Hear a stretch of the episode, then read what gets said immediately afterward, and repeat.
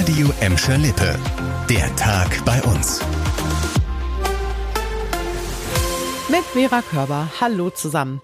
Ja, da mussten die Anwohner in Bulmkehöhlen heute aber ganz schön geduldig sein. Aber mittlerweile läuft der Verkehr wieder normal und die Bewohner konnten auch wieder in ihre Wohnungen zurück. Die Bombe in Gelsenkirchen-Bulmkehölen konnte nämlich erfolgreich entschärft werden. Die Entschärfung, die hatte sich hingezogen, weil noch Bewohner per Krankentransport aus ihren Wohnungen gebracht werden mussten. Die Fliegerbombe war im Bereich Bulmker und Florastraße gefunden worden. Deshalb musste der umliegende Bereich von 250 Metern geräumt werden. Davon waren rund 1100 Bewohner betroffen, unter anderem in der Bulmker Straße und der Florastraße. Alles wurde ab 13 Uhr bereits gesperrt und evakuiert und das Ganze hat sich dann hingezogen eben bis circa halb sechs am Abend. Aber jetzt ist alles wieder beim Alten. Und noch eine Sache, die sich etwas hingezogen hat, und zwar die Verstaatlichung des Versorgers Uniper. Aber jetzt haben die Anteilseigner zugestimmt. Seit der Preisexplosion ist der Gaskonzern, der ja auch bei uns in Gelsenkirchen ein Kohlekraftwerk betreibt, in der Krise.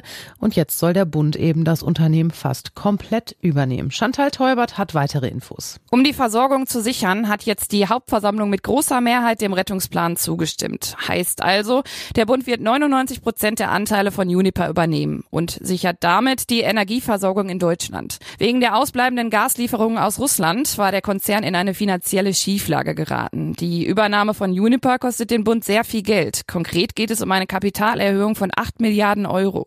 Durch die Ausgabe neuer Aktien sollen 25 Milliarden Euro hereinkommen. In Gelsenkirchen betreibt der Konzern das Kohlekraftwerk in Scholven, das eigentlich bis Mitte nächsten Jahres abgeschaltet werden sollte. Der Betrieb soll aber noch zwei Jahre lang weiterlaufen. Wegen der Energiekrise wurden die Kraftwerke Kraftwerksblöcke als systemrelevant eingestuft. Es passiert immer wieder und leider muss man sagen, dass meistens die Ermittlungen im Sande verlaufen, weil die Täter einfach nicht geschnappt werden können. Aber jetzt ist der Polizei in Bottrop ein kleiner Erfolg gegen mutmaßliche Betrüger gelungen.